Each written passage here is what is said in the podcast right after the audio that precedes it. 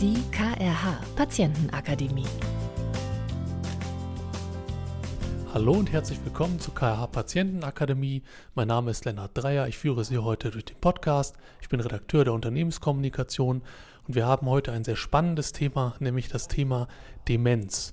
Dafür bin ich heute in der KRH Geriatrie Langenhagen und bin zu Gast bei Frau Bachmann und bei Frau Lindwedel. Vielleicht stellen Sie sich einmal kurz vor. Ja, hallo, erstmal äh, vielen Dank für Ihr Interesse. Und ähm, mein Name ist Sabine Bachmann. Ich bin hier äh, in der Neuropsychologie tätig. Ich bin Diplompsychologin und ähm, Genau, wir sind hier in der Geriatrie Mitglied, äh, also Teil des geriatrischen Teams. Ja, hallo, mein Name ist Petra Lindwedel. Ich bin seit 1995 als Ergotherapeutin hier im Haus mit Unterbrechung und habe 2019 eine Weiterbildung gemacht zur Fachergotherapeutin für Demenz und somit ähm, einen Anfang gelegt für ein großes Interesse an diesem Thema. Ja, ganz herzlichen Dank, dass ich heute hier sein darf zu diesem spannenden Thema. Ich finde es selber auch spannend, das Thema Demenz. Ähm, wir planen diesen Podcast in vier Punkte. Der erste Punkt wäre sozusagen, was ist Demenz, was bedeutet Demenz, wie grenzt sich Demenz ab von anderen kognitiven ähm, Einschränkungen. Und ähm, der zweite Punkt, äh, da gehen wir dann schon eher ins Praktische. Was passiert, wenn mein Angehöriger zum Beispiel stürzt und in eine Geriatrie eingeliefert wird oder hier in die Geriatrie eingeliefert wird oder ins Krankenhaus kommt? Ähm, was passiert dort, wenn dort zum Beispiel Demenz bei meinem Angehörigen diagnostiziert wird? Worauf muss ich mich einstellen? Wie geht es weiter? Der dritte Punkt schließt daran an, mein Angehöriger kommt nach Hause oder kommt in eine Pflege. Wie, wie kann ich damit umgehen? Worauf muss ich mich einstellen? Ähm, wie kann ich dort am besten unterstützen? Und der vierte Punkt ist ähm, sozusagen Demenz, ein Ausblick. Wir, wir schauen uns an, wie, wie ist die Forschung zur Demenz, wir starten aber mit der Frage, weil wir uns hier in einer Geriatrie befinden, was ist denn eigentlich genau eine Geriatrie? Also in der Geriatrie oder auch Altersmedizin werden eben ältere Menschen behandelt und ein weiteres Kriterium neben dem Alter ist die Multimorbidität. Das heißt, es gibt in der Regel eine Aufnahmediagnose, ähm, aber auch verschiedene weitere Krankheiten, ähm, die ähm, eben auch mit behandelt werden und von den Geriatern beziehungsweise von dem gesamten geriatrischen Team, also die Multiprofessionalität spielt hier eine große Rolle und im Vordergrund steht auch auch in der Geriatrie. Also wir haben eben Frühreha und Reha, also einen Akutbereich und einen Rehabilitationsbereich. Ähm, die Therapie steht ähm, im Vordergrund und wir haben hier eben ähm, zum geriatrischen Team gehören unter anderem die Ergotherapie, die Physiotherapie, Logopädie, ähm, Neuropsychologie, auch der Sozialdienst und natürlich auch die Pflege und die Ärzte, ähm, Funktionsdienst, ähm, und ähm, wir arbeiten alle gemeinsam eben daran, den Patienten wieder fit zu machen, möglichst für zu Hause. Genau, vielleicht dazu nochmal ergänzend, was Sie eben sagten, die Aufnahme in die Geriatrie erfolgt nicht direkt, selten direkt, sondern wir sind immer an zweiter oder dritter Stelle. Das heißt, die Patienten kommen nach einem Akutereignis, Sturz oder internistischem Ereignis in die Notaufnahme in der Regel. Von dort aus häufig erstmal auf andere Stationen in den Akutkrankenhäusern und dann erst zu uns subjektiv betrachtet zunehmend so, dass wir Patienten direkt aus der Notaufnahme aufnehmen, was grundsätzlich für Menschen mit Demenz gut ist, weil dann ein Schritt weniger erfolgt. Wir haben ab und zu auch Patienten, die von extern, sprich von den Hausärzten oder behandelnden Ärzten eingewiesen oder überwiesen werden. Das ist dann eine geplante Aufnahme, die man natürlich gerade für Menschen mit Demenz besser vorbereiten kann. Alles klar, wenn wir über das Thema Demenz sprechen, ist es ja immer schwierig für Laien, das einzuordnen. Ähm, was ist zum Beispiel, wie unterscheidet es sich von einer Vergesslichkeit, wie unterscheidet es sich von einem Delir? Wenn wir uns den Punkt Demenz noch einmal genau anschauen und nochmal spezifizieren, ab wann ist es Demenz?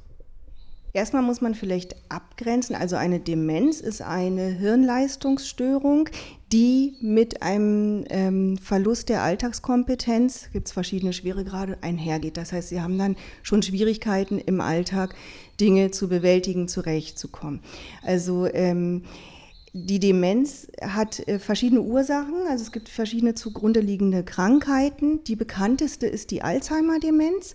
Es gibt dann eben noch verschiedene andere ähm, Formen. Also es gibt zum Beispiel die vaskulären Demenzen als, Urs äh, äh, genau, als Ursache. Ähm, das heißt ähm, Durchblutungsstörungen im Gehirn, die eben auch dazu führen können, dass Nervenzellen absterben und dann auch im Verlauf zu ähm, kognitiven Einschränkungen führen. Und die Demenzschwelle ist im Grunde erreicht, das kann man vielleicht vereinfacht so sagen, wenn der Alltag betroffen ist. Ähm, ein Delir ist ähm, akuter, also was wir häufig ähm, auch mitbekommen, was relativ häufig ist, äh, ist nach einer Operation das postoperative Delir. Ähm, es gibt verschiedene Ursachen für einen Delir. Es ist so, dass die Orientierung gestört ist, dass der Patient sich nicht mehr zurechtfindet. Ähm, und das ist ähm, kann und ist hoffentlich meistens ein vorübergehender Zustand und ähm, muss akut behandelt werden. Das heißt, man guckt auch, wie, welche Ursache liegt dem Delir zugrunde. Das kann auch ein Infekt sein, ähm, das können Medikamente sein, das kann auch ein Medikamentenentzug sein. Auch deshalb ist es wichtig, wenn man jetzt eben eingeliefert wird oder wenn man ins Krankenhaus kommt, dass die behandelnden Ärzte auch die aktuelle Medikamentenliste zum Beispiel kennen, um da auch einen Überblick zu haben und der, ne, da auch entsprechend handeln zu können. Und äh, die Demenz ähm, oder beziehungsweise die meisten Demenzformen, ja, da muss man ein bisschen unterscheiden. Also die bekannteste Ursache für Demenz ist die Alzheimer-Erkrankung und die ist fortschreitend. Das heißt, da haben Sie einen Verlauf, der, der fortschreitet. Das wird in der Regel schleichend schlechter. Ähm, das ist auch bei der vaskulären Demenz so, dass sie in der Regel treppenartig dann aber ähm, Verschlechterungen haben, dass also immer mehr ähm, Zellen praktisch absterben im Gehirn, die dann eben auch sich äußern klinisch im Verlust kognitiver Fähigkeiten. Ähm, und die zugrunde liegende Krankheit ist nicht gleich Demenz. Also wie gesagt, da kommt es eben drauf an. Da gibt es auch verschiedene ähm, Methoden, um eine Demenz dann zu diagnostizieren, beziehungsweise die zugrunde liegende Krankheit zu ergründen. Okay, einmal als Angehöriger gesprochen, der vielleicht etwas bei seiner Mutter oder bei seiner Oma beobachtet. Ähm, vielleicht können Sie Tipps geben, wie, wie kann ich erkennen, ab wann ist es normale Vergesslichkeit, die auch im Alter kommt, oder ab wann ist es wirklich etwas, was den Alltag einschränkt und es ist Demenz? Gibt es da irgendwie Faktoren, die mir helfen können, das einzuschätzen? Also eine Sache würde ich gerne sagen zum normalen Altern. Also es ist ja durchaus so, dass wir uns verändern, auch über die Lebensspanne und auch sich die, das, das Gehirn verändert über die Lebensspanne. Was man weiß vom normalen Altern, also auch da haben wir natürlich eine große Bandbreite, viel Individualität, aber in der Regel ist das, was sich verändert, äh, eine Verlangsamung. Das heißt, die Verarbeitung wird langsamer, das wirkt sich natürlich auf andere Fähigkeiten aus. Also bei einer Demenz zum Beispiel sind äh, verschiedene Dimensionen betroffen, unterschiedlich, die Muster sind unterschiedlich, was steht im Vordergrund und mit weiterem Verlauf kann es sich sozusagen auch ausbreiten auf, auf weitere Dimensionen. Bei der Alzheimer-Krankheit würde die Gedächtnisstörung im Vordergrund stehen ist aber nicht eine reine Gedächtnisstörung, es sind noch andere Bereiche betroffen. Das sind zum Beispiel also die exekutiven Funktionen, das ist sowas wie Planungsfähigkeit, ähm, die eben betroffen sein können bei bestimmten Demenzerkrankungen oder auch sprachlich benennen, ne, Objekte benennen, sowas kann Wortfindung ähm, sprachliche Flüssigkeit, ähm, die Orientierung, also auch die zeitliche Orientierung, ne? welche Jahreszeit haben wir jetzt? Das ist also auch ähm, dann relativ häufig. Beim normalen Altern haben sie ähm, vor allem diese Verlangsamung, sind aber in der Lage, auch durch Kompensation, die, die Gedächtnisinhalte auch abzurufen, auch Neues zu lernen. Und genau da liegt auch der Unterschied, auch gerade bei der Alzheimer-Erkrankung, ist das Wesentliche, dass es zunehmend schwerer fällt, Neues zu lernen und zu speichern. Also es ist einfach, also es gibt diese Kriterien, bevor, nach denen man anfängt, eine Diagnostik zu starten. Ähm, und zwar ist es eben, dass es nicht nur eine Vergesslichkeit zugrunde liegt, eine Merkfähigkeitsstörung, sondern es muss noch ein zweiter Aspekt mindestens dazukommen, wie Orientierungsstörung, Wortfindungsstörung. Dann muss es eben alltagsrelevant sich auswirken, ähm, wie ähm, Frau Bachmann eben schon sagte. Und es, dieser, diese Veränderungen sollten mehr als sechs Monate bestehen. Und dann fängt man an, an eine Demenz zu denken, beziehungsweise dann fängt man an, äh, die Diagnostik fängt man mit der Diagnostik an. Genau, und häufig ist es auch so, ähm, dass Patienten vielleicht schon subjektive kognitive Einschränkungen haben. Und ähm, dann kann man zum Beispiel entweder zum Hausarzt gehen oder auch äh, in eine Memory-Klinik oder einen ähm, niedergelassenen Neuropsychologen aufsuchen und äh, eine Untersuchung machen, also zum Beispiel eine neuropsychologische Testung. Was wir hier machen, ist im geriatrischen Assessment äh, ein Screening der kognitiven Fähigkeiten. Dafür wird der Minimental ähm, äh, Status Test ähm, verwendet. Das ist ein Screening, das Hinweise geben kann auf kognitive Einschränkungen, wo eben schon die Bereiche ähm, zeitliche Orientierung, ähm, Merkfähigkeit, ähm, visokonstruktive Fähigkeiten, also viele Dimensionen mit abgedeckt sind, die aber keine Diagnose ermöglichen. Da geht es um Hinweise. Und wenn da Hinweise auf kognitive, relevante kognitive Einschränkungen bestehen, wäre es hier in dem Setting zum Beispiel so, dass wir als Neuropsychologie mit eingeschaltet werden und äh, dann einen Beitrag leisten zur Differentialdiagnostik. Denn was man dann auch macht als nächsten Schritt, wenn man feststellt, da ist eine Einschränkung da, dann geht man dem auf den Grund. Was ist die Ursache? Man darf auch nicht vergessen, es gibt auch veränderbare Ursachen. Ähm, die nehmen zwar einen kleineren Anteil, ähm, also ne, ähm, sind, sind, es sind weniger, ähm, aber es ist wichtig, das zu beachten. Das kann Vitaminmangel sein, das kann Hormonmangel sein, das kann, ähm, können eben verschiedene medizinisch behandelbare Ursachen sein und ähm, das wird dann eben geguckt und wir machen mit einer neuropsychologischen Untersuchung eine, eine vertiefte Testung, die eben verschiedene Dimensionen ähm, abtestet. Wir nutzen dafür standardisierte neuropsychologische Testverfahren. Also wichtig ist dazu zu sagen, im Gegensatz zum Screening, das sind Tests, die an einer Vergleichsgruppe normiert sind. Das heißt, die Patienten, in dem Fall wäre es Alter und Bildung, was man sich anguckt. Da werden die Patienten mit einer Vergleichsgruppe verglichen, also eben gesunde Patienten, die diese Tests durchgeführt haben in der Entwicklung. Und da guckt man dann, inwieweit ist da eine Veränderung, äh, beziehungsweise ne, ähm, unterscheiden die sich von Gesunden, die genauso alt sind, einen ähnlichen Bildungsstand haben. Und dann hat man am Ende ein Profil. Also Sie können, wenn Sie feststellen, dass das Gedächtnis, da gibt es beim, beim Abruf Schwierigkeiten, aber zum Beispiel. Ne? Also sie haben eine, eine Wortliste vorgegeben, ähm, zehn Wörter, die, die sie äh, vorlesen und dann sollen sie sich die merken und kurze Zeit später sollen sie mir erzählen, was wissen sie noch. Und dann ähm, guckt man da eben schon mal, wie sieht das Profil aus? Ist vielleicht das Gedächtnis schon so ein bisschen betroffen? Ist da eher der Abruf, was ich gerade gesagt habe? Oder auch das Wiedererkennen betroffen? Das heißt, wenn ich Hinweise gebe oder ich gebe Ihnen eine Liste von Wörtern, wo ich sage, ähm, es sind Wörter dabei, die Sie eben vorgelesen haben und es sind jetzt auch neue. Welche waren denn dabei? Ne? Wenn Sie mir das ganz gut differenzieren können, dann weiß man, Sie haben es gespeichert. Also das Wiedererkennen ist da, es ist gespeichert. Vielleicht war es beim Abruf schwierig, aber mit dem Hinweis kommen Sie auch ran.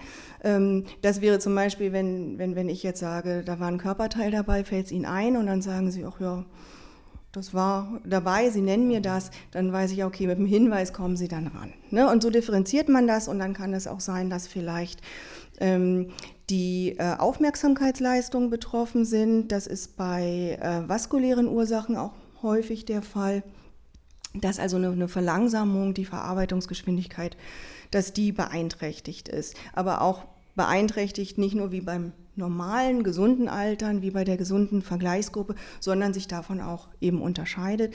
Und so guckt man, das ist ein bisschen Detektivarbeit, ähm, das Profil zu welcher zugrunde liegenden Ursache könnte das passen und dann äh, ähm, ist das praktisch der Hinweis, den wir ähm, oder der Beitrag, den wir zur Differentialdiagnose leisten.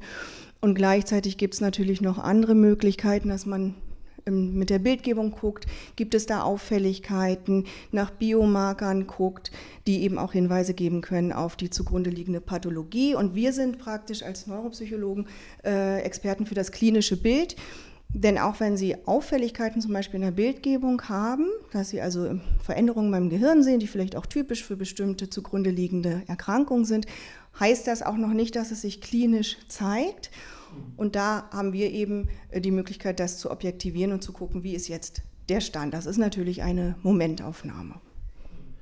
Das klingt ja schon mal super für Angehörige, dass es da wirklich wissenschaftliche Instrumente gibt, ähm, die einschätzen können, ist es eine Demenz oder ist es keine Demenz, die mir auch helfen können, ähm, diese Beobachtungen, die ich mache, wissenschaftlich einzuordnen, um dann noch eben weitere Schritte gehen zu können. Die Fälle, über die wir jetzt hier ja vor allem sprechen, das sind jetzt beispielsweise, wenn meine Oma stürzt, ähm, sie kommt in eine Notaufnahme, kommt dann in die Weiterbehandlung eben wegen dieses Sturzes und es stellt sich aber fest während der Weiterbehandlung, es fand eine totale Wesensänderung statt. Kommt das daher, dass sie aus ihrem gewohnten Alltag heraus ist oder äh, tritt es zusätzlich auf? Kommt es äh, noch als zusätzlicher Faktor dazu?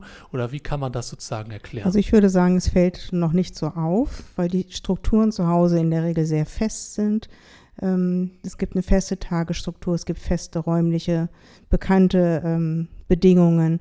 Äh, die Personen im Umfeld bleiben konstant und das kann, dadurch kann sich eben die Alltagsfähigkeit noch lange halten durch diese Parameter. Aber wenn dann eine Veränderung kommt und dann noch, noch so eine gravierende wie ein Sturz oder ein anderes Ereignis wie ein Herzinfarkt zum Beispiel, ähm, dann bricht dieses Konstrukt zusammen. Und dann kommt noch dazu, dann kommen diese Patienten in ein komplett anderes räumliches Umfeld mit unheimlich vielen Anforderungen, mit sehr viel Stress durch Lautstärke, durch Tempo, durch fremde Menschen, plus der körperlichen Einschränkungen, die sie haben. Ja, und dann kommt es zum Teil auch erst zutage, weil es vorher gut kompensiert war.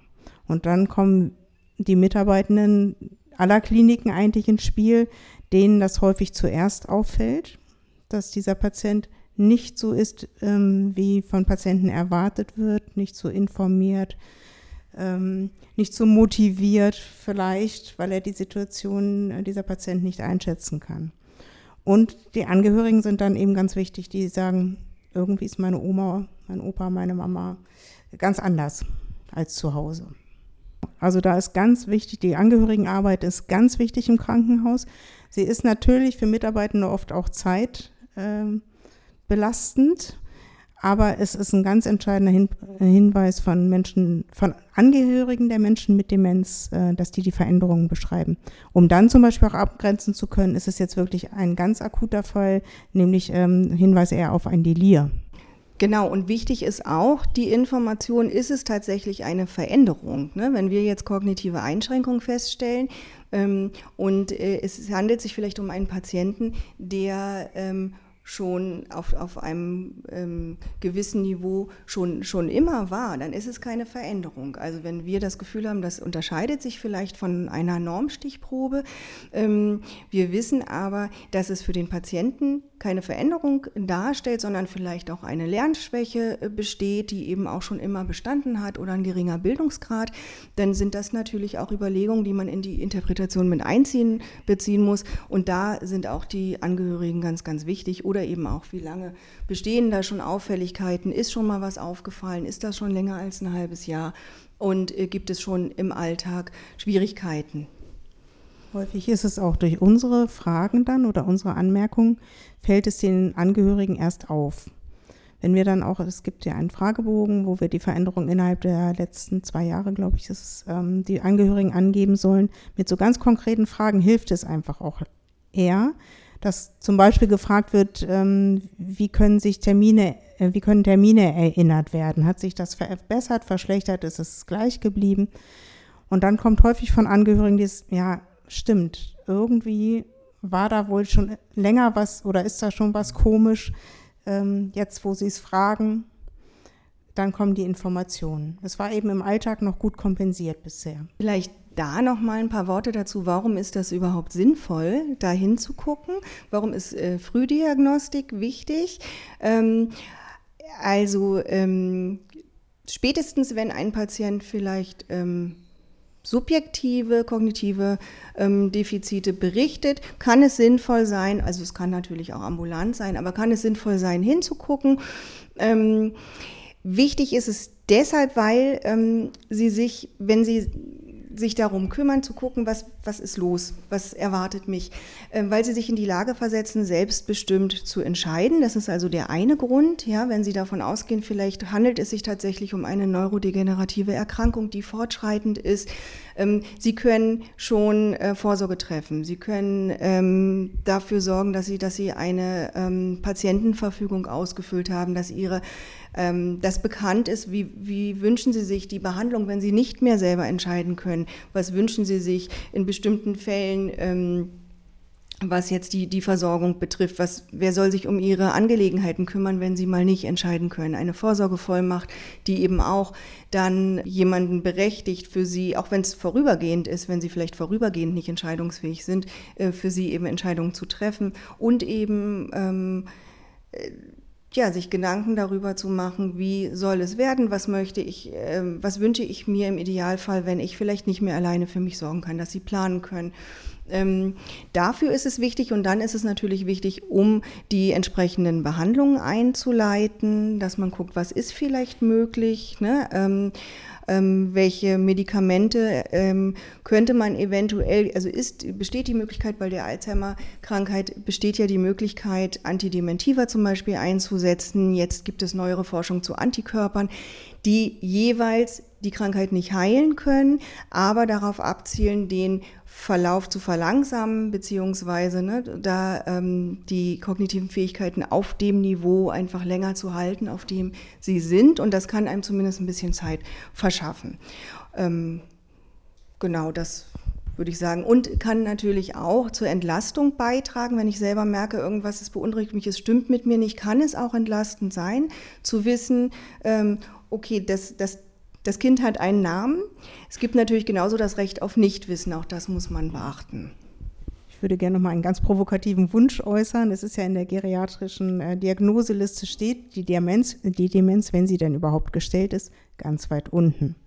Und aus meiner Sicht muss die ziemlich an die erste Stelle äh, oder mindestens an die zweite nach der akuten Aufnahmediagnose, damit alle Beteiligten im Krankenhaus wissen, das ist ein Mensch mit besonderem äh, Betreuungsbedarf. Das ist so, das kann man nicht ändern, das ist zeitintensiv. Aber wenn alle Mitarbeitende Bescheid wissen, kann man diesen Menschen viel besser durch diesen unruhigen Alltag, herausfordernden Alltag für die Patienten begleiten. Da wir gerade bei dem Thema sind, ähm, wie sensibel ist man sozusagen in einem Krankenhaus? Wir sind jetzt ja hier in einer Geriatrie. Ähm, wo, und das hört man ja auch bei Ihnen heraus, Sie sind sehr auf das Thema schon spezialisiert, Sie wissen Bescheid. Aber wie sensibel ist man in einem normalen Krankenhaus? Sie hatten schon eben gesagt, die Diagnose ähm, steht in der Beschreibung nicht ganz oben. Ähm, äh, wie, wie sensibel ist man da im Vergleich zu einer Geriatrie? Also ich denke, da hat sich in der letzten Zeit sehr viel getan. Das Thema Demenz ist ja deutlich mehr in die Öffentlichkeit gerutscht. Es ist sehr mehr, äh, sehr viel mehr im Fokus und natürlich auch in den Akutkrankenhäusern. Aber es ist einfach so, dass äh, die Fachabteilungen auf ihre fachspezifischen Belange sicher eher gucken. Das heißt, die Chirurgen, äh, die Chirurgie eher auf die ähm, chirurgische Diagnose und äh, die Internisten eben auch. Aber nichtsdestotrotz ist, wird das Fachwissen auch in diesen Abteilungen immer mehr. Aber es ist, ähm, es ist ein Anfang getan, auch in der Geriatrie, überall müssen auch Mitarbeitende mehr Wissen sich zum Thema Demenz und vor allen Dingen im Umgang mit den Menschen mit Demenz aneignen. Ganz konkret ist es ja so, dass im niedersächsischen Krankenhausgesetz festgelegt wurde, dass jetzt jeder Standort einen Demenzbeauftragten benennen muss. Das heißt, ähm, es ist nicht genau festgelegt, was wird dann gemacht, welche Projekte werden initiiert, aber da geht es ja auch darum, mehr ähm, Bewusstsein zu schaffen, dass äh, in jedem Bereich ähm, das Thema Relevanz bekommt, also Beachtung bekommt. Und die Stichworte demografischer Wandel und so weiter, die kennen wir ja alle. Wir wissen, dass der Anteil der Älteren in der Bevölkerung steigt und da das Alter ein ganz großer Risikofaktor für eine, die Entwicklung einer Demenz ist, beziehungsweise nicht das Alter an sich, sondern die altersassoziierten Krankheiten, die eben auch die Demenz mit begünstigen, ähm, wissen wir auch, dass auch der Anteil an Menschen mit Demenz auch in Krankenhäusern in allen Bereichen steigen wird. Und das ähm, ist eben eine gesellschaftliche Aufgabe, die uns alle angeht. Einmal, weil wir selber älter werden, weil wir Angehörige haben oder weil wir auch so überall Menschen begegnen und Menschen arbeiten, die ähm, eben, wie du sagst, einen ganz ähm, speziellen ähm, Betreuungsbedarf auch haben. Also Zeit ist tatsächlich ein ganz wichtiger Faktor. Und ähm, was wir uns wünschen würden, wäre eben tatsächlich die Zeit zu gucken, äh, was ist gerade los. Also wenn wir jetzt hier ähm, feststellen, dass jemand sehr unruhig ist, ängstlich ist, man nennt das ja auch immer so herausforderndes Verhalten, das klingt immer nicht so schön. Es hat nämlich auch meistens einen Grund, es hat meistens eine Ursache. Und wenn man herausfinden kann, es ist nicht so leicht, möchte das jetzt gar nicht beschönigen, aber wenn man sich die Minute Zeit nimmt, einmal nachzudenken, was könnte die zugrunde liegende Ursache sein, ähm, und demjenigen, der vielleicht gerade sehr aufgewühlt ist, die Angst nimmt, dann kann man schon viel dazu beitragen, mehr Ruhe reinzubringen. Also es gibt vielleicht Patienten, man spricht ja so von, von Hinlauftendenz, die Sie haben das Gefühl, ne, die, die, die, sind dann, die sind dann weg, die wollen irgendwo hin, die sind in Bewegung. Die wollen, das nennt man jetzt auch Hinlauftendenz, weil die ein Ziel haben in der Regel. Also vielleicht auch auf, in der Zeitebene springen, vielleicht denken, also sie sind natürlich schon lange im Ruhestand, aber haben das Gefühl, sie müssen dringend zur Arbeit oder sie müssen ihre Kinder, die natürlich längst erwachsen sind, aus der Kita abholen. Und ähm, was sie dann ähm, machen, wenn sie das eben rausfinden, dass das das Bedürfnis ist, dass sie darauf eingehen, dass sie sich auf die Realität einlassen ähm, und ähm, so versuchen, da Ruhe reinzubringen. Und äh, wichtig ist da eben auch die Art der Kommunikation, also dass man vielleicht auch, ähm, ja, dass man nicht korrigiert, ne? weil das löst noch mehr Unruhe aus. Also dass man nicht sagt, ach, müssen doch, sie arbeiten doch schon lange nicht mehr. Das kann in dem Moment gar nicht aufgenommen werden, ähm, sondern dass sie sich auf die Realität einlassen, das Bedürfnis ergründen und da versuchen genau da anzusetzen und zu beruhigen und zu sagen, sie haben die Zeit, sie, sie sind hier zur Behandlung, das und das machen wir und ähm, das Problem besteht nicht oder darum wird sich schon gekümmert, ne? so dass sie versuchen, da einen Weg zu finden in Kommunikation, also ins Gespräch zu gehen. Ja, und um da nochmal auf die Angehörigen auch zurückzukommen, es ist eben jetzt in Bezug auf die Diagnostik natürlich auch ganz wichtig, dass Angehörige aufgeklärt werden, An- und Zugehörige. Es gibt ja nicht immer nur Familienangehörige. Ähm, die müssen natürlich Bescheid wissen.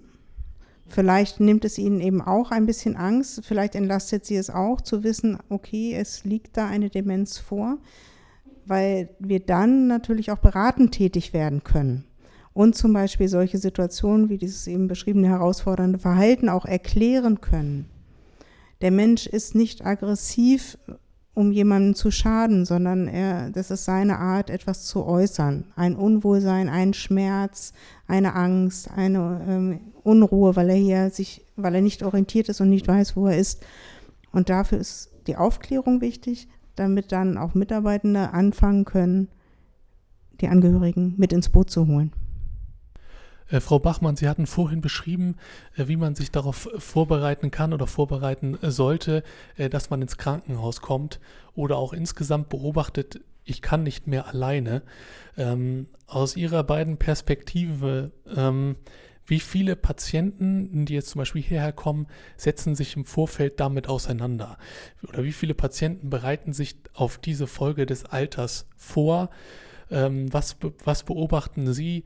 Setzen sich die Menschen im Vorfeld damit auseinander, was passiert, wenn ich dement werde oder was passiert, wenn ich nicht mehr alleine kann, was passiert, wenn ich stürze und so weiter. Also ich ähm, erlebe das, ohne wissenschaftliche Zahlen jetzt zu haben, äh, schon so, dass viele Patienten eine äh, äh, Vorsorgevollmacht ausgestellt haben. In der Regel dann, wenn Angehörige äh, vorhanden sind und in, dann auch eher ähm, die Kindergeneration. Häufig äh, haben wir hier ähm, ältere ähm, geriatrische Paare, die noch keine haben. Wir haben, es noch nicht geschafft. Patientenverfügung ist nochmal ja auch ein anderes Thema. Ähm, das, die Vorsorgevollmacht hat ja eher diesen rechtlichen Aspekt auch hier im Krankenhaus schon alleine, um Informationen zu erhalten. Brauchen ja Angehörige diese Vollmacht. Ich habe das Gefühl, es ist mehr geworden, aber es gibt immer noch äh, genügend Patienten, die das nicht haben und schon gar nicht sich ähm, mit diesen Gedanken getragen haben, was will ich eigentlich mal, äh, wenn ich nicht mehr zu Hause leben kann. Also dieser Schritt äh, ist sehr, sehr weit weg in den Gedanken. Ich kann das gut nachvollziehen, weil das natürlich viele Eventualitäten ähm, da bedacht werden müssen. kann ich noch zu Hause bleiben, wenn wir zu zweit, zu dritt sind und mich ähm, mit Demenz jetzt zumindest mich jemand betreuen kann? Kann ich rein von den körperlichen Fähigkeiten zu Hause bleiben? Das sind ja mal die einfachsten Sachen, die zu ändern sind, ähm, die räumlichen Bedingungen. Da kann man ja relativ viel tun. Also die, an diese Fragen wollen viele nicht heran. Jetzt haben wir ja im Haus auch einen Sozialdienst, also unsere Sozialarbeiterinnen und Sozialarbeiter, die sich dann auch hier vor Ort um solche Fragen äh, auch kümmern. Und das kann also durchaus ähm, auch hier dann eine Vorsorgevollmacht ausgefüllt werden, wenn der Patient dazu in der Lage ist. Ne? Und äh, das ist auch in vielen Fällen so. Und dazu wird dann auch hier beraten. Nun gehen wir mal äh, weiter davon aus, meine Oma ist gestürzt, sie ist jetzt hier in der Geriatrie. Äh, wie kann ich sie am besten unterstützen? Ich möchte ja auch den, den Ablauf nicht stören und so weiter. Ähm, ähm soll ich sie besuchen? Äh, soll ich die Kinder mitbringen? Ähm, äh, soll ich etwas Spezifisches mitbringen? Irgendetwas, was für sie wichtig sein könnte hier? Vielleicht können Sie uns da praktische Hinweise geben. Also es ist sehr wünschenswert, wenn Angehörige ähm, vor Ort sind und auch regelmäßig vor Ort sind, ähm, sofern denn das Verhältnis auch gut ist. Also sprich der Patient das auch möchte. Das setzt es ja erstmal voraus. Ähm, und es ist natürlich auch eine zeitliche Belastung für Angehörige, das muss man mal sehen. Man muss auch sehen, wer schon einen demenzkranken Menschen zu Hause versorgt hat. Der benötigt vielleicht jetzt auch mal diese Pause für sich.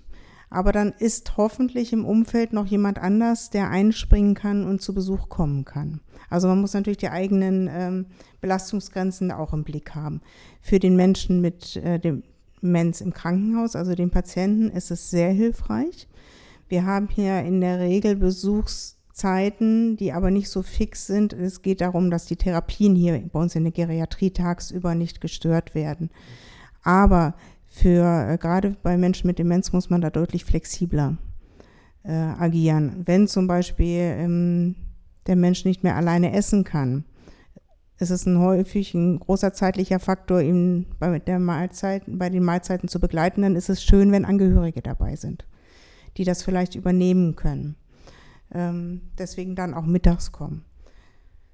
Es ist so, äh, dass Patienten auf jeden Fall Kleidung mitgebracht haben müssen, mit dass man die mitbringen muss. Ähm, es wäre gut, wirklich nicht zu viel mitzubringen, gerade wenn man regelmäßig zu Besuch kommt, sondern wirklich immer nur so ähm, zwei, drei Wechselgarnituren, um den äh, Menschen nicht zu überfordern, der vielleicht noch mobil ist und selber an seinen Schrank geht. Dann haben wir oft die Patienten, die den Schrank jedes Mal wieder ausräumen, umräumen. Äh, Dinge verwühlen, also das schon zu begrenzen. Es wäre gut, wenn die Sachen irgendwie markiert werden, weil im Mehrbettzimmer dann die Frage ist, äh, Frau Meier, ist das Ihre Bluse?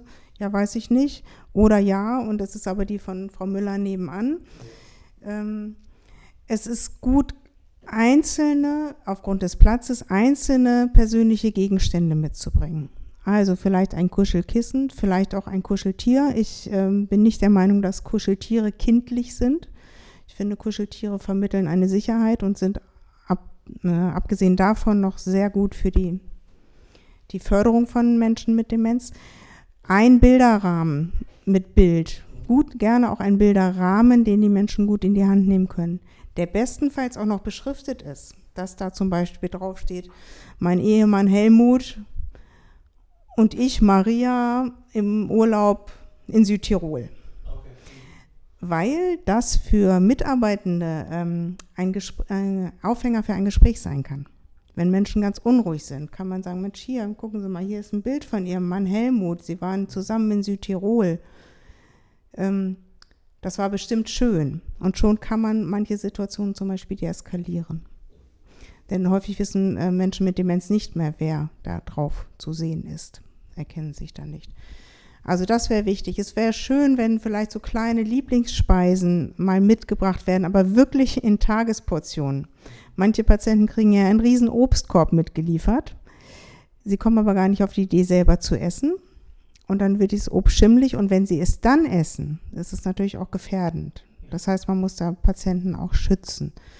Das sind jetzt so spontane Ideen. Ein Buch, ähm, wenn Patienten lesen, oder eine, eine Zeitschrift, aber auch nicht 20 sondern wirklich alles ein bisschen reduziert, aber so, dass etwas da ist, weil Menschen mit Demenz etwas zum Verkramen brauchen. Die brauchen etwas zum in die Hand nehmen und zum Beschäftigen, damit sie sich zum Beispiel nicht die Infusionsnadel ziehen oder den Katheter ziehen oder an, ähm, an anderen Dingen herumspielen äh, und nesteln, so nennt man das. Genau, und solche Sachen wären sehr hilfreich. Es gibt ja auch Einrichtungen, die auch so ähm, Nesteldecken oder Nestelkissen angeschafft haben, wo eben auch viele kleine Details dran sind. Ähm, muss man, was die Hygiene betrifft, natürlich auch immer gucken, aber das ist auch ähm, immer häufiger, hört man auch immer häufiger, die man dann auch bei, bei Bedarf dann rausgeben kann. Was die Angehörigen betrifft, wollte ich noch kurz ergänzen, was auch teilweise hilfreich sein kann, gerade wenn ähm, vielleicht zu Hause das Bild noch anders war, dadurch, dass es in der äh, vertrauten Umgebung ist, wenn Angehörige vor Ort vielleicht auch bei Therapien mal dabei sind und sich eben auch ein Bild davon machen können, wenn das auch vom Patienten gewünscht ist, ne? ein Bild davon machen können, wie ist die Situation jetzt, wie funktioniert das. Ähm, und ähm, auch dann das übertragen können auf die Situation zu Hause. Ist das realistisch, um da auch umfassend informiert zu sein? Das finde ich auch nochmal ganz wichtig, dass die Angehörigen natürlich eine Schnittstelle sind in der Kommunikation zwischen Patient und Mitarbeitenden. Denn da herrschen häufig ähm, ähm, anderslautende Informationen. Also der Patient sagt, ich habe den ganzen Tag noch nicht zu essen gekriegt. Dann sind viele Angehörige natürlich erbost und gehen ähm, erbost auf Mitarbeitende zu, ähm, die das dann widerlegen können. Das heißt, da muss von zwei, äh, beiden Seiten auch mit äh, sehr viel Sensibilität an diese Aussagen gehen ohne natürlich dem Patienten zu unterstellen, dass er lügt. Ähm, genauso hier bei uns ist es häufig so, dass äh, die Patienten dann sagen, ich, ich habe noch gar keine Therapie gekriegt, hier ist noch nie jemand gewesen, hat mit mir geübt. Ähm, dann können sich Angehörige informieren. Das ist eben ein Vorteil unserer ja sehr zeitintensiven Dokumentation, dass dann nachgeguckt werden kann, was wurde gemacht und das kann dem Angehörigen mitgeteilt werden, der dann wiederum äh, auf den Patienten einwirken kann und sagen kann, Mensch, ich habe gehört, du bist schon am Rollator gegangen. Das finde ich ja toll. Gar nicht die Frage stellen, das ist eben nochmal als Kommunikationshinweis auch, das Thema Essen ist ja für viele Angehörige und Patienten im Krankenhaus ein großes Thema. Dann kommt immer die Frage, was gab es denn heute zum Mittag? So was einen Menschen mit Demenz zu fragen, ist eben schwierig. Ähm, das sollte man grundsätzlich vermeiden solche Fragen zu stellen. Oder was hast du heute schon Therapie? Nö. So kommt dann vielleicht als Antwort. Dann kann ich vielleicht anfangen zu sagen, Mensch, ich habe heute Mittag äh, Salat gegessen. Das war echt lecker. Hattest du auch so was Schönes? Dann kann der Patient mit Ja oder Nein antworten. Oder man fragt einfach, hat denn das Mittagessen geschmeckt?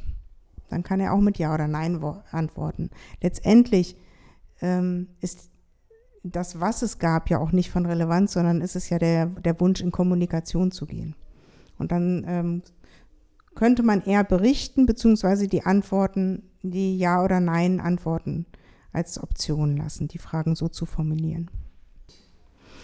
Dann ist vielleicht noch wichtig zu sagen, dass ja das klinische Bild ganz, ganz unterschiedlich ist, auch der Schweregrad ganz unterschiedlich und auch die betroffenen Dimensionen unterschiedlich, sodass jeder Mensch eben auch ganz unterschiedliche Fähigkeiten und Ressourcen hat, die man nutzen kann. Und wenn Sie als, als ähm, jetzt vielleicht Enkel oder Sohn sich fragen, was kann ich tun und genauso hier im Krankenhaus, was kann man tun, dann ist es ganz wichtig, die vorhandenen Ressourcen zu nutzen, mit einzubinden. Ähm, zu Hause wäre das eben auch zum Beispiel zu gucken, immer zu gucken, dass keine Gefahr besteht, aber eben das ähm, noch einzusetzen, zu kompensieren, die, die Fähigkeiten, die da sind, zu erhalten. Und ähm, auch hier ist es so, ähm, dass es schon wichtig ist, dass das, was ähm, der Mensch auch kann und gut machen kann, das zu fördern, dazu auch zu motivieren, ähm, um eben die vorhandenen Fähigkeiten zu erhalten.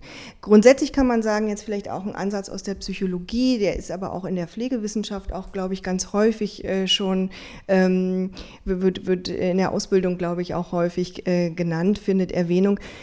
Ähm, das ist ja ein ständiger Anpassungsprozess über die Lebensspanne. Ähm, welche ähm, Ziele sind für mich erreichbar?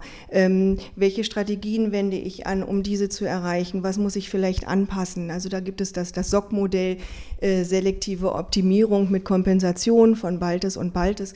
Ähm, und das ist eben auch ähm, besonders äh, sinnvoll, hilfreich, auch empirisch belegt dass man das bei Funktionsverlust, ob das jetzt motorischer Funktionsverlust ist, dass sie äh, vielleicht ähm, weniger mobil sind oder auch kognitive Einschränkungen sind, dass man guckt, was kann ich noch, dass man sich realistische, weniger, also Komplexität reduzieren, weniger Ziele aussucht, die dann vielleicht intensiv übt, das, was eben auch alltagsrelevant ist und ähm, dann mit den vorhandenen Ressourcen auch kompensiert. Also das ist so ein ständiges neues Orchestrieren neuer, ständiger Anpassungsprozess und das ist eigentlich auch was, was wir hier im Team auch alle zusammen versuchen und was sie auch, wo sie auch als, äh, als äh, Familienmitglied dann auch zu Hause unterstützen können.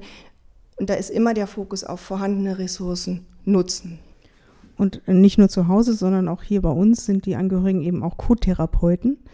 Ähm, hier bei uns ähm, machen wir tatsächlich auch viele Angehörigen-Einweisungen, indem wir den Patienten, äh, den Angehörigen sagen, was sie mit ihrem Patienten auch rein praktisch hier zum Beispiel tun können.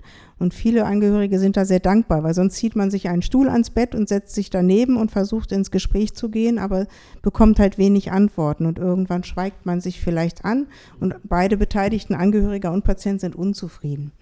Also die wichtigste Aktivierung ähm, ist wirklich eine Aktivierung, äh, irgendeine Aktivität, irgendein Tun und am besten noch unter Mobilisierung Mobilität, unter Mobilisation. Das heißt, vielleicht können die Patienten, wenn sie noch nicht so mobil sind, an die Bettkante gesetzt werden. Natürlich nach Rücksprache mit Ärzten und Pflegekräften und vielleicht auch mit deren Hilfe. Aber dass der Angehörige dann daneben sitzen kann für die Zeit und vielleicht mal ähm, zum Trinken animiert. Oder vielleicht mal einen ähm, geschnittenen Apfel mitbringt. Oder vielleicht den Patienten sogar diesen Apfel schneiden lässt oder eine Banane oder was auch immer. Ähm, und wenn es für eine Viertelstunde ist, schon ist ein Riesenschritt der Aktivierung geschaffen, auch im Akutkrankenhaus. Wenn die Patienten mobiler sind, kann man vielleicht nach einem Rollstuhl fragen. Hier bei uns haben die Patienten in der Regel das entsprechende Hilfsmittel, mit dem sie zurechtkommen, in Begleitung zumindest, ob ein Rollstuhl oder ein Rollator. Im Akutkrankenhaus gibt es aber auf den Stationen auch Rollstühle, die man sich ausleihen kann, den Patienten mit Hilfe da vielleicht reintransferieren und dann mal aus dem Zimmer rausholen, um einen anderen Input zu geben, in die Cafeteria gehen, ähm, vor die Tür setzen in die Sonne.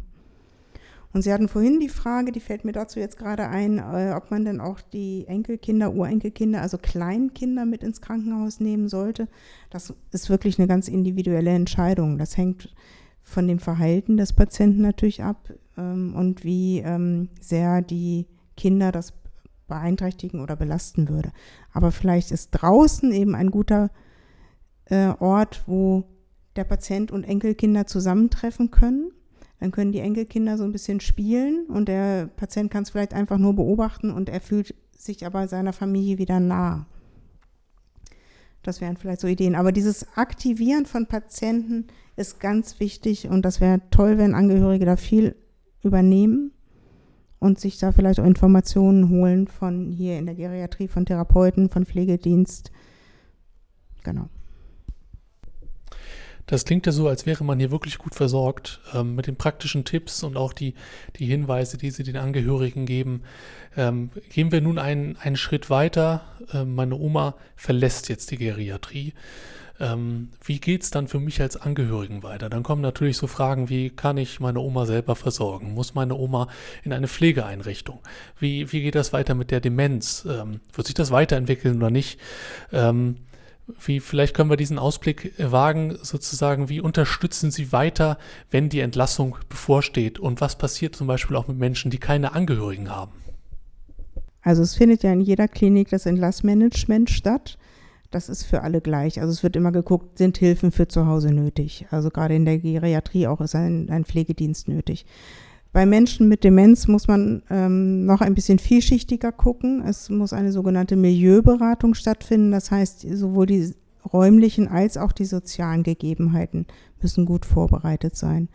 Das beinhaltet bei den räumlichen, das machen wir hier bei allen Patienten, kommt der Patient zu Hause wieder ins Haus, ins Badezimmer, ins Bett, die Treppe hoch. Das ist das, äh, was wir bei allen machen. Bei den äh, Menschen mit Demenz kommt noch dazu, welche Unterstützungsmöglichkeiten braucht der Patient, brauchen die Angehörigen, gibt es Angehörige. Sicher ist die Situation für Menschen ohne Angehörige deutlich kritischer und eher perspektivisch alleine nicht lange möglich zu Hause, weil die Selbstgefährdung groß ist. Und es braucht immer jemanden, selbst wenn es viele soziale Hilfen gibt, es braucht immer jemanden, der diese vielen Hilfen vor Ort koordiniert. Und wenn jeden Tag ein Therapeut zum Beispiel kommt und ein Pflegedienst, aber niemand abspricht, wer wann kommt, ist der Mensch mit Demenz häufig überfordert. Also mindestens das müssen Angehörige zu Hause tun. Also wirklich organisatorisch, logistisch tätig sein. Ähm, und dann kommt natürlich noch dazu, dass Menschen, die alleine leben, sehr schnell vereinsamen können. Und gerade bei Menschen mit Demenz hat das eine große Gefahr der Verschlechterung ihrer Erkrankung, weil sie nicht gefordert werden. Die Aktivierung fehlt. Die Interaktion jede Interaktion, jedes Gespräch, jeder Kontakt fordert und fördert. Genau, deswegen ist ähm, bei Menschen mit Demenz nochmal mehr wichtig, wenn dann An- oder Zugehörige vorhanden sind, die mit einzubeziehen in diese Entlassplanung. Sie deswegen, wie ich vorhin schon sagte, auch wichtig, sie müssen wissen, welche Erkrankung oder dass eine Erkrankung, dass eine Demenz vorliegt, damit sie sich darauf einstellen können.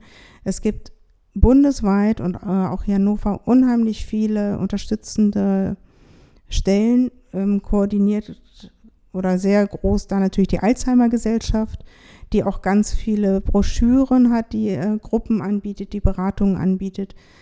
Das kann man und sollte man weiterführen zu Hause dann auch tun, weil wir hier natürlich immer nur so den Anfang geben können an Hilfen.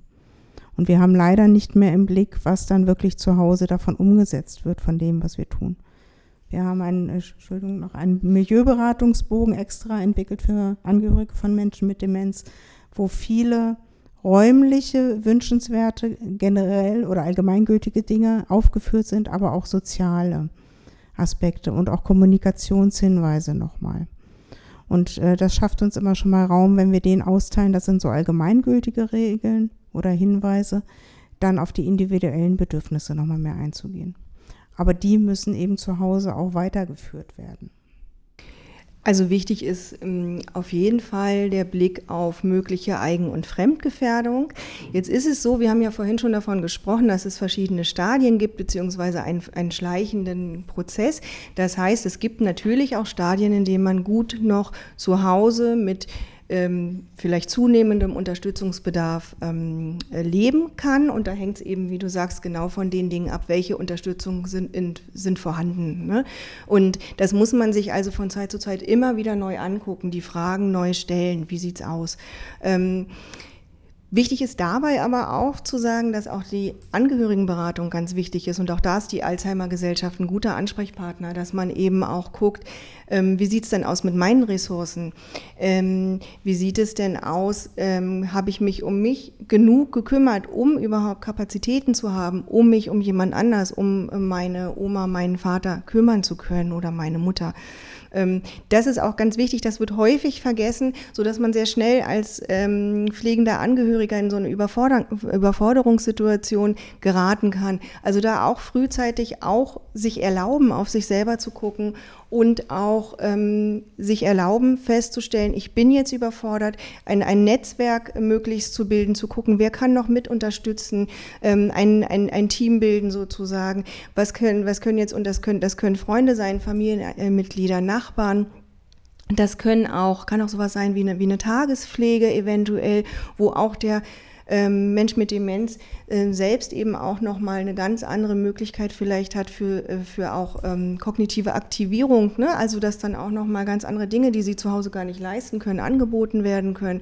Ähm, also da ähm, auch nochmal ähm, das Plädoyer dafür zu gucken, ähm, kümmern Sie sich auch um sich selbst. Denn also ich weiß nicht, ob man das überhaupt noch sagen kann, ob das schon zu oft gehört wurde. Ich verwende immer gern die Analogie, wenn Sie im Flugzeug sitzen, dann wird ja auch gesagt, also es gibt ein Problem, die Sauerstoffmaske ähm, ist wichtig. Setzen Sie sich selbst zuerst die Sauerstoffmaske auf, um dann denjenigen neben ihnen ihr Kind oder eben auch jemanden, den sie mitversorgen, ähm, dem helfen zu können. Denn wenn sie selbst nicht versorgt sind, können sie jemand anders äh, auch nicht helfen. Das ist vielleicht auch nochmal ein ganz wichtiger Punkt. Und auch nochmal, äh, finde ich, äh, eine Unterbringung vollstationär in einem Pflegeheim ist ja nicht unbedingt eine schlechte Lösung. Für viele Menschen ist es nochmal, die alleine leben, zwar ein gutes Netzwerk um sich herum haben, aber den Tag doch viele Stunden alleine sind, ist es ähm, eine gute ähm, Unterbringungsmöglichkeit, weil sie dort Kontakt haben und eine feste Tagesstruktur. Und es gibt ja auch sehr demenzspezifische Einrichtungen zum Beispiel. Bevor wir gleich zum Ausblick kommen, ähm, kann man Demenz eventuell bald heilen? Ähm, was gibt es für Möglichkeiten der Medikamente oder für Möglichkeiten, Demenz zu stoppen oder zu verlangsamen? Ähm, würde ich Sie noch um eine subjektive Einschätzung bitten.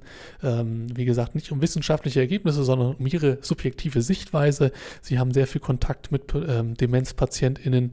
Meine Oma äh, war in einer Pflegeeinrichtung. Sie hatte Demenz und wenn ich sie besucht habe, ich war mir nicht sicher, ob sie mich zum Beispiel erkannt hat, aber sie saß immer da, hatte ein Stück Kuchen und strahlte so eine zu, innere Zufriedenheit aus, eine Art Glücklichkeit. Das war jetzt zumindest meine Wahrnehmung. Ähm, wie würden Sie das einschätzen? Demenz, ist es ein glücklicher Zustand oder eher ein unglücklicher Zustand. Ich frage deswegen, weil man ja, wenn man sozusagen dement ist, man ist ein bisschen selbstvergessen, man ist aber auch raus aus den Ansprüchen der Gesellschaft, sage ich mal. Man wird ja auch aktiv rausgenommen. Aber natürlich weiß man vielleicht auch gar nicht mehr, wer man selber ist oder wer die Angehörigen sind. Ähm, wie würden Sie das einschätzen? Äh, kann das auch glücklich machen oder ist es wirklich etwas äh, Schreckliches, was unglücklich macht? Also das ist ganz unterschiedlich und das kann sich auch im Verlauf ändern.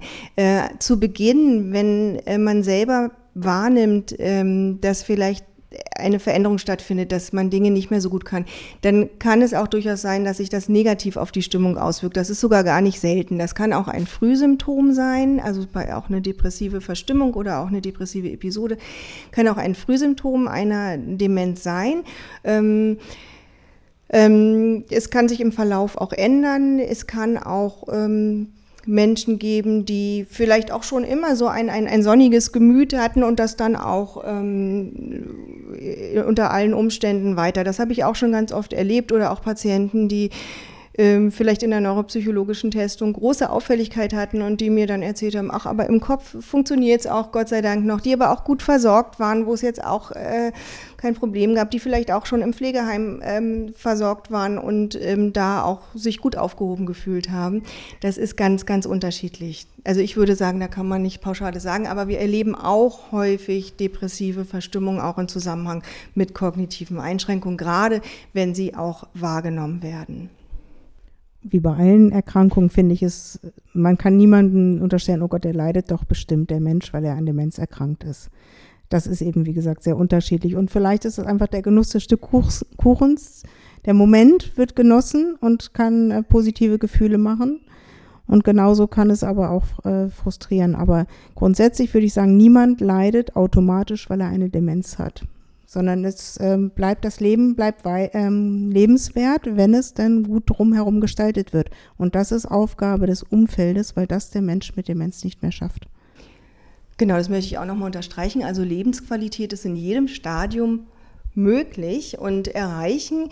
Ähm, das ist, also wie gesagt, das ist ja ganz unterschiedlich. Sie können ja auch schon die Demenzschwelle sozusagen erreicht haben und das können aber Bereiche sein, da können Sie noch ganz differenzierte Unterhaltung führen, da können Sie noch Aktivitäten nachgehen und es kann einen Bereich geben, weit fortgeschritten, wo Sie aber immer noch über Emotionen erreichbar sind. Und deswegen ist auch Musik zum Beispiel, was ja auch Emotionen weckt, sowohl für die kognitive Aktivierung, die auch in allen Phasen wichtig ist, auch ähm, ähm, generell, aber eben auch, wenn man an einer, ähm, ähm, wenn man kognitive Einschränkungen hat, ist Musik zum Beispiel etwas, das ist immer über Emotionen aktiviert. Auch das, das, das Altgedächtnis funktioniert ja auch häufig bei vielen Demenzformen am, am längsten, dass eben die frühen Erinnerungen sehr aktiv sind, die werden ja, treten ja auch mehr in den Vordergrund. Und ähm, Musik oder auch Tanzen, wenn das körperlich möglich ist, also die Verbindung von Musik und Motorik, das ist auch eine wunderbare Form der kognitiven Aktivierung, die sich auch positiv ähm, auswirkt. Und das ist generell etwas, was man, ähm, ähm, was man eigentlich über alle Phasen hinweg versuchen kann, also wovon eben Menschen auch profitieren. Also Musik ist einfach so was ähm, übergeordnetes, womit sie fast jeden erreichen können.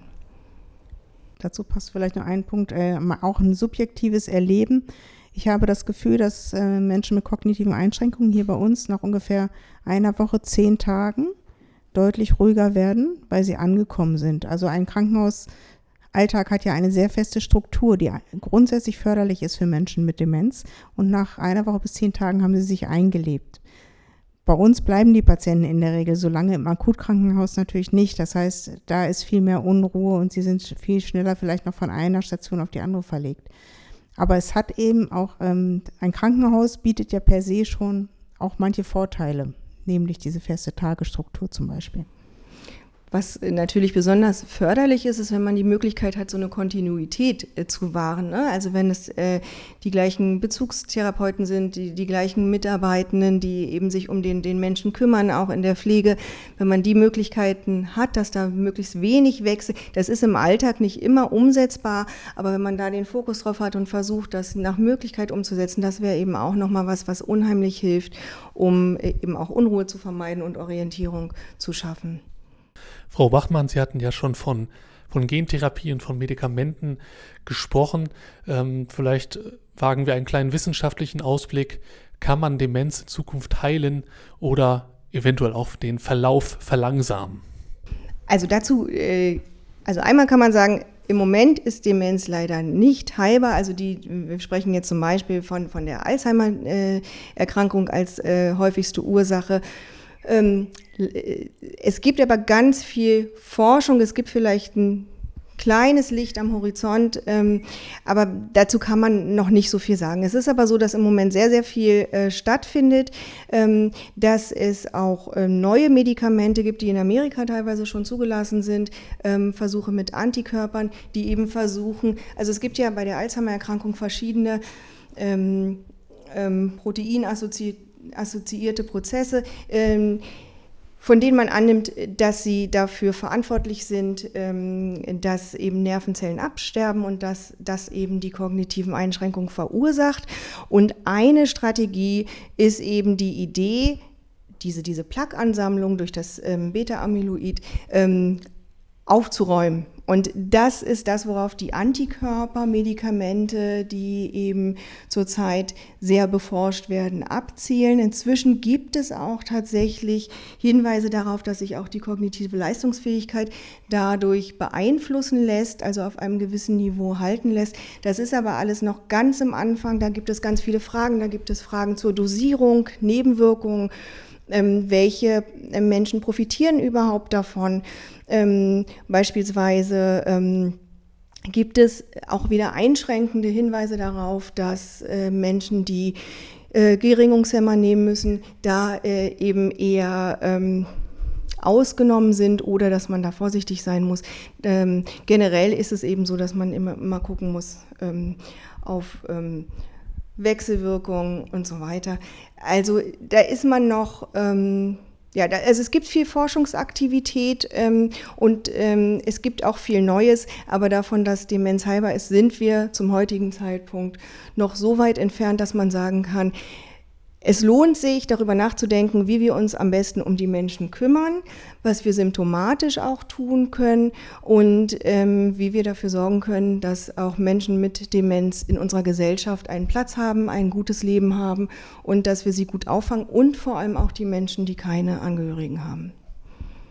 Und ganz wichtig ist eben, und das ist wissenschaftlich bewiesen, dass äh, die Therapien und da auch viel die Ergotherapie ganz wichtig äh, und hilfreich ist, um den Verlauf zu verzögern, durch ganz gezielte Maßnahmen. Das ist jetzt weniger das klassische Hirnleistungstraining in dem Sinne, wir machen Kreuzworträtsel und alles wird gut, sondern gleich schon perspektivisch perspektivisch darauf gerichtet, dass die Körperwahrnehmung und die körperliche Betätigung nachlässt. Sehr körperorientierte Therapie mit sehr viel Körperwahrnehmung, Mobilität, Aktivierung in jeder Form, wirklich ins Tun gehen und das über verschiedenste Therapien.